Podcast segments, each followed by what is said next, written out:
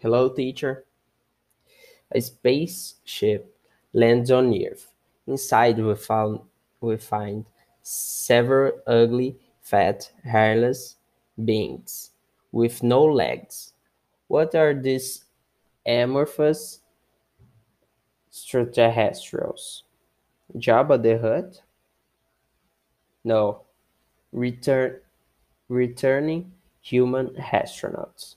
According to Doctor Lewis Dartnell of University College London, ease of movement in low or zero gravity will cause muscle wastage, while at the same time causing fluids to gather in their heads, which would make their faces puff up.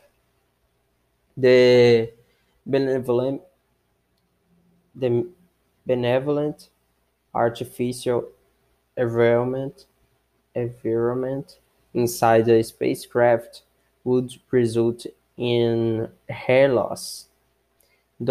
Dr. Dartnell even su- suggested that future astronauts would choose to have their legs amputated as one's lower li- limbs only get in the way in zero gravity.